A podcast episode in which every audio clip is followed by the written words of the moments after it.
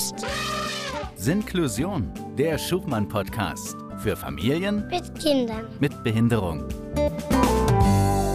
Und wie immer mit Andrea und wie immer auch mit mir, der Cora und natürlich auch wieder mit einem Gast. Und das ist heute Inka Brandes. Hallo Inka. Ja, hallo zusammen. Wir widmen uns in jedem Sinklusion-Podcast immer einer ganz konkreten Frage und heute ist das, wie unterstützen sozialpädiatrische Zentren?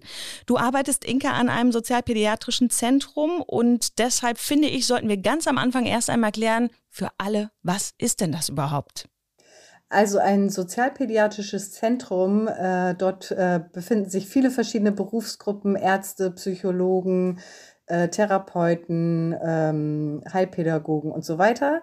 Ähm, das ist in jedem sozialpädiatrischen Zentrum ein bisschen äh, anders. Und äh, die arbeiten im Team zusammen und dort können Familien mit ihren Kindern hinkommen, wenn sie eine Frage zur Entwicklung haben. Das heißt, wann bin ich denn genau richtig bei euch? Kannst du das einmal konkretisieren? Wann, wann sage ich denn, okay, jetzt gehe ich mal zum sozialpädiatrischen Zentrum? Ja, also das kann ganz verschiedene Gründe haben. Also der erste Kontakt ist eigentlich immer der eigene Kinderarzt und die eigene Kinderärztin. Dort finden ja diese allgemeinen U-Untersuchungen, die, glaube ich, alle kennen, statt. Und ähm, da finden auch erste äh, Gespräche statt, wenn ein Kind sich nicht so gut entwickelt äh, oder die Eltern irgendwelche Fragen haben. Und wenn dann der Arzt sagt, oh, also er kann natürlich erstmal auch zu Therapeuten vor Ort schicken, zur Physiotherapie zum Beispiel. Ähm, aber wenn es dann noch mehr Beratungsbedarf gibt, dann kann der Kinderarzt in Absprache mit den Eltern in so ein Zentrum schicken. Mhm. Ihr habt drei Ziele so definiert, die ich ähm, bei euch mal in einem Flyer gelesen hatte. Die finde ich ganz gut, dass wir die vielleicht einfach mal durchgehen. Es geht euch ja darum, Entwicklungsbedürfnisse des Kindes erst einmal zu erkennen, oder? Also da steht da eine Analyse. Ja, genau. Also ähm, die Eltern müssen einen äh, Anmeldebogen ausfüllen, wo schon bestimmte Fragen gestellt werden, was denn, was die konkreten Bedürfnisse sind, was die Eltern für Fragen haben. Und danach richten wir auch schon unser Team aus, also wer den ersten Kontakt mit dieser Familie aufnimmt. Genau, und für meinen Bereich, ich bin ja Physiotherapeutin, ich sehe viele Kinder zusammen mit den Ärzten. Inka, ähm, ich bin ja Laien, ne? Wie ist denn das mit Eltern, die so einen Fragebogen nicht ausfüllen können? Ihr habt den sicherlich in vielen Sprachen, ja. ne? Mhm. Aber was ist denn mit Eltern, die sich in keiner Sprache so richtig auskennen? Wie macht ihr das? Ja, also das haben wir natürlich öfter auch. Also es können ja auch Vertreterpersonen sozusagen den Anmeldebogen ausfüllen, äh, der Kindergarten, die Schule. Mhm. Und eigentlich muss auch der Kinderarzt äh, schreiben, warum er das Kind schickt oder warum er das gut findet, dass das Kind zu uns kommt. Ähm, und wenn jetzt so gar nichts steht, dann müssen wir beim ersten Termin fragen.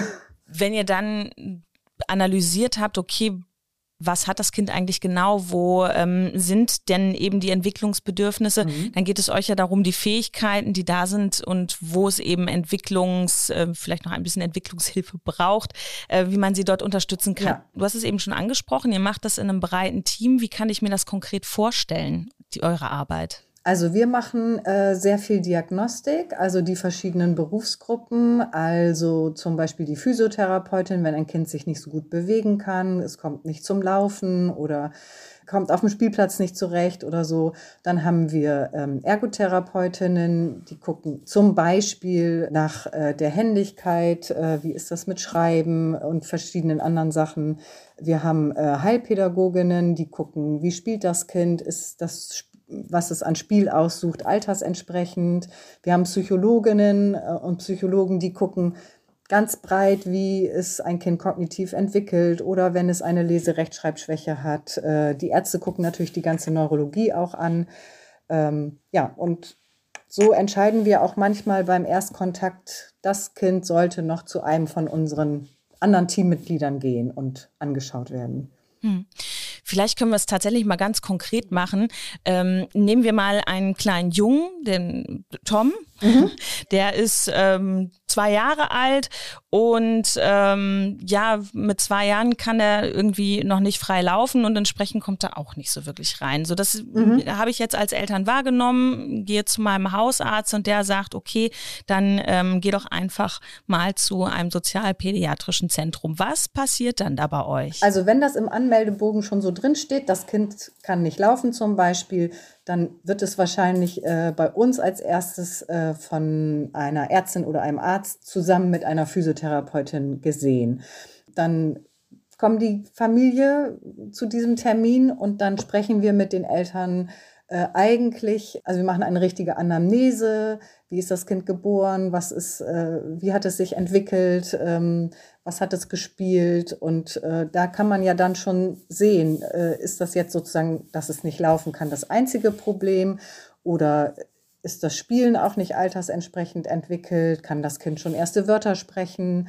Wie ist es in Kontakt mit Personen, mit den Eltern, mit anderen? Dann gucken wir, was braucht das Kind? Also sei es zum Beispiel, dass es nur, ich sag mal in Anführungsstrichen, nur nicht laufen kann, würden wir sagen, okay, es sollte mal zur Physiotherapeutin gehen und ähm, dort äh, Anregung bekommen und die Eltern Anleitung bekommen. Und äh, wenn es jetzt noch äh, sich herausstellt, dass in anderen Entwicklungsbereichen auch Bedarf besteht, dann würden wir da nochmal andere Termine machen. Also zum Beispiel unsere Heilpädagogin fragen. Dann fassen wir das alles zusammen als Team und dann geben wir den Eltern eine Empfehlung mit, wie die Förderung aussehen kann. Und auch, ob noch andere medizinische Maßnahmen notwendig sind. Und sag mal, bleiben die dann bei euch auch zur Behandlung oder gebt ihr das zurück an die Kollegen, die sie vielleicht auch schon zu Hause kennen? Und wie haltet ihr denn da den Kontakt? Auf jeden Fall ist es so, wenn das Kind schon eine äh, Therapie hat, dann halten wir natürlich den Kontakt, dann rufen wir in Einverständnis mit den Eltern auch äh, die Therapeutin an und tauschen uns aus. Ähm, wenn es noch keine Therapie hat, dann machen wir sie manchmal auch selber. Ähm, das besprechen wir dann mit den Eltern. Mhm. Und ihr seid äh, immer wieder für den Kontakt und den Austausch von allen untereinander zuständig?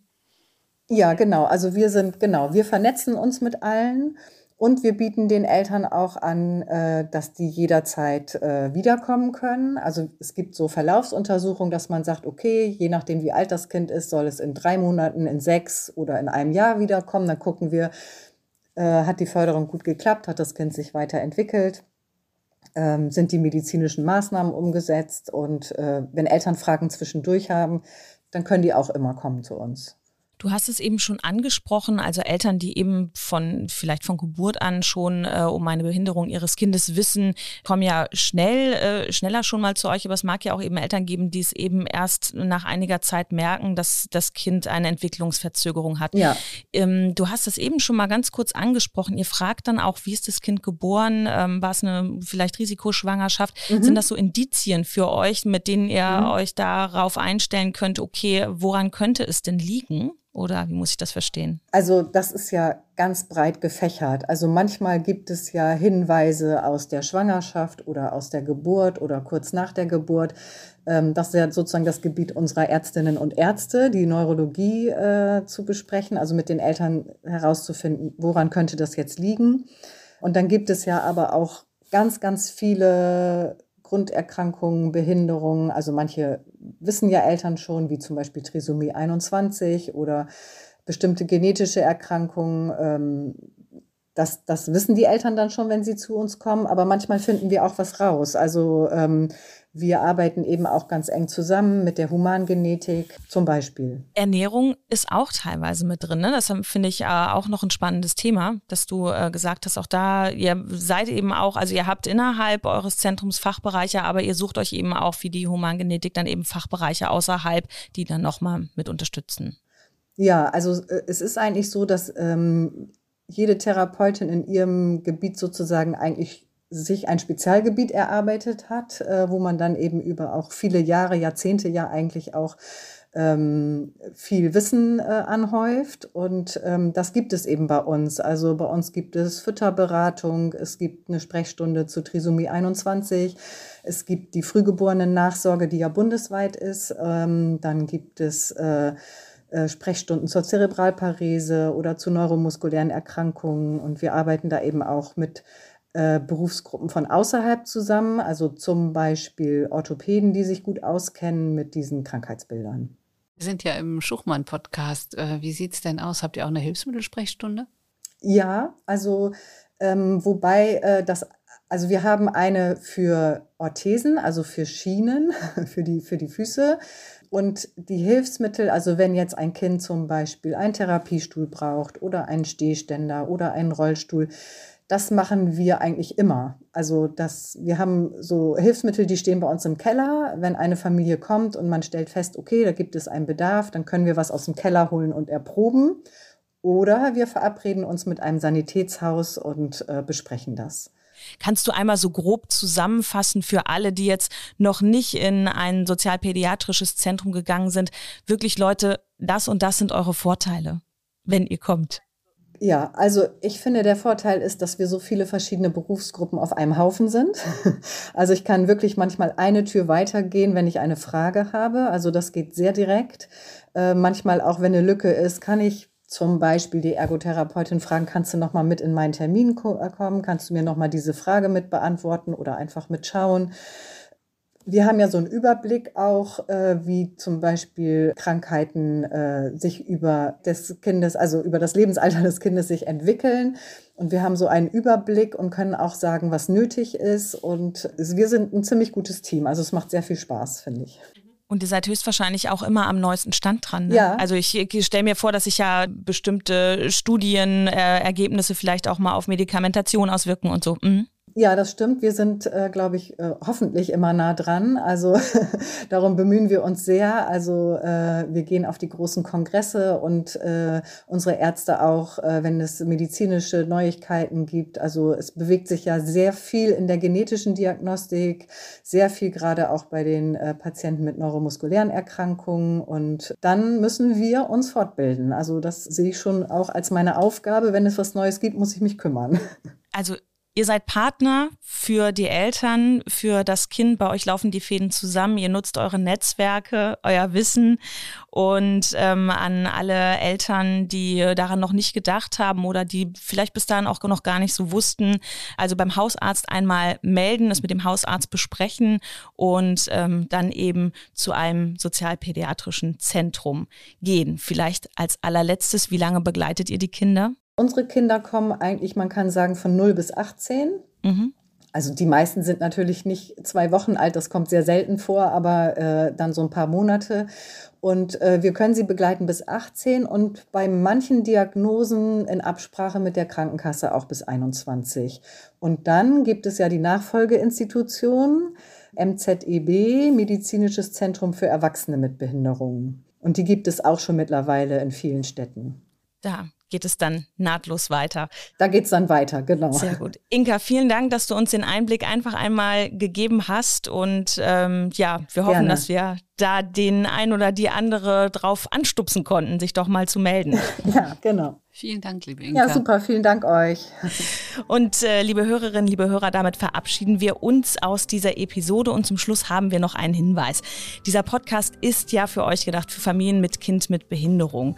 Und bestimmt habt ihr ähm, zu, ja, zu einem Thema mal eine ganz besondere Frage und sagt, ach Mensch, das würde bestimmt auch andere Eltern interessieren. Oder ich habe vielleicht Informationen, die andere Eltern interessieren würden. Wir wollen hier ähm, im Podcast auch eine Art Netzwerk gründen und gegenseitig helfen helfen. Also falls ihr so etwas habt, dann meldet euch doch einfach an podcast.schuchmann.de. Da seid ihr dann an der ganz richtigen Stelle mit euren Themenvorschlägen und Tipps. Und was sollen wir sonst noch sagen? Hört beim nächsten Mal auf jeden Fall wieder rein. Vielleicht hört ihr dann ja sogar euer Thema. Also tschüss, bis dann. Tschö. Das war Sinklusion, der Schubmann-Podcast für Familien mit Kindern mit Behinderung. Weitere Informationen gibt's unter www.schuchmann.de.